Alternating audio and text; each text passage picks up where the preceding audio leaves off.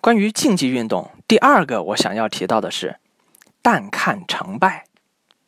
我们有时候会发现孩子有点娇气，比如想教孩子下棋，那么刚开始学棋嘛，肯定是要从失败中学的，哪有一开始稍微懂了点规则就能赢的呢？可现实往往是，孩子一输就受不了了，或者哭闹耍赖，或者索性放弃。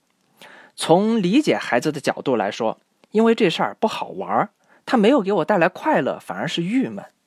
那家长引导起来呢？强迫也不是，不强迫也不是，故意输给孩子好像也哪里不对。你想想，如果我们现在故意输，那孩子接触真正的现实，遇到高手，那他岂不是输得更惨、更受不了吗？哎，其实这种情况的发生啊，并不是我们的孩子太脆弱，孩子其实是正正常常的在那里成长。原因其实是他平时就接触不到失败嘛。在这里，我也想提出一个非常重要的概念，是要应对将来社会横向比较的竞争。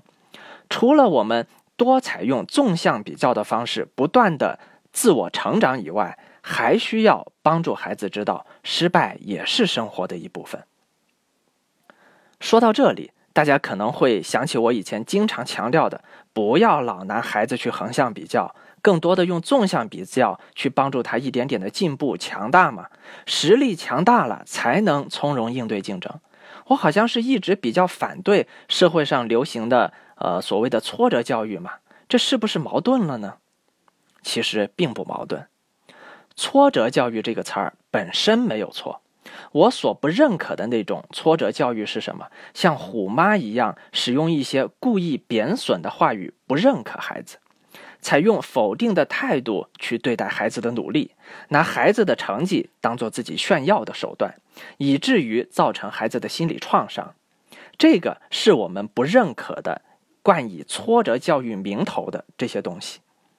而在我看来，正常的赢或者输，得到或者失去。这些自然的失败结果，才是真正现实有用的挫折教育。而竞技运动随时伴随着输赢，是非常适合的锻炼手段。一边使用纵向比较去帮助孩子不断进步、不断练习变强，一边在不停的面对失败与成功中形成一颗平常心，那么孩子自然得到了更好的成长。竞技运动的输赢啊，除了取决于前期的积累，还需要有现场的专注与发挥，而其结果，无论是教练还是支持者能帮到的都很少。只有自己才能对自己的结果负责。真正优秀的运动员，绝不会每天怨天尤人、怪裁判、怪场地，而只会从自己身上找原因：是实力不够，还是战术不对，还是心态不好？接下来要怎么改进？那么这样的一个过程，锻炼的是什么？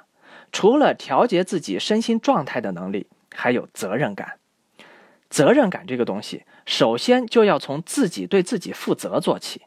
如果自己都无法对自己负责，那以后又何谈其他的呢？所以，竞技运动的又一个隐藏属性是自我调节能力以及责任感的培养。还有一个会在未来发挥作用的隐藏的益处。我一直强调，早教不能仅仅是为了应对眼前，更不能头痛医头，脚痛医脚，而应当关注孩子的现在会对他的将来以及我们的将来产生什么样的影响。竞技体育也给了我一个全新的视角，这个视角是关于社交的。哎，为什么我说社交居然和运动有关呢？一般人的印象中，运动员每天在那儿封闭训练，跟社会都不接触，对吧？哎，其实我们换个角度来看，我们看看身边的人就知道了。比如几个好朋友一起约着去打羽毛球，大家都很业余，都不会打。这时候，如果其中有一个人是学过专门的入门知识，那么整个群体的关注点绝对全部在他身上了。换句话说，他在群体中的社会地位会急剧上升，受到尊敬，成为我们口中的牛人大咖。诶，一下子具有了极强的个人的影响力和号召力。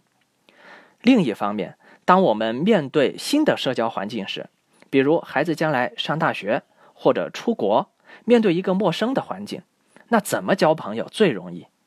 找兴趣话题嘛，或者加入兴趣社团嘛。如果孩子这方面比较强，社交的大门自然也会比较容易打开。此外，还有比如团队精神，集体项目自然不必说，需要默契配合和互相信任。哪怕单打项目，每次竞技也同样学会需要学会与对手相处、与台裁判相处、与教练相处。同样，它是一个团队协作的结果。这个话题哈是关于常春藤的一次对话引起的。当然，能不能进常春藤这个话题太远了，而且人各有志，我们没必要都盯在这个东西上面。但是，这个观点所引发的对于竞技运动锻炼的思考，却非常值得我们借鉴。当然，不同的项目需要孩子到了合适的年龄段，在专业人士的指导下开展为宜。如果家长很在意锻炼孩子的平常心对待成功与失败，同样也没必要故意憋着要给孩子所谓的挫折教育，让他快乐的去运动就好了。更何况，咱们还能收获一个更健康的孩子，不是吗？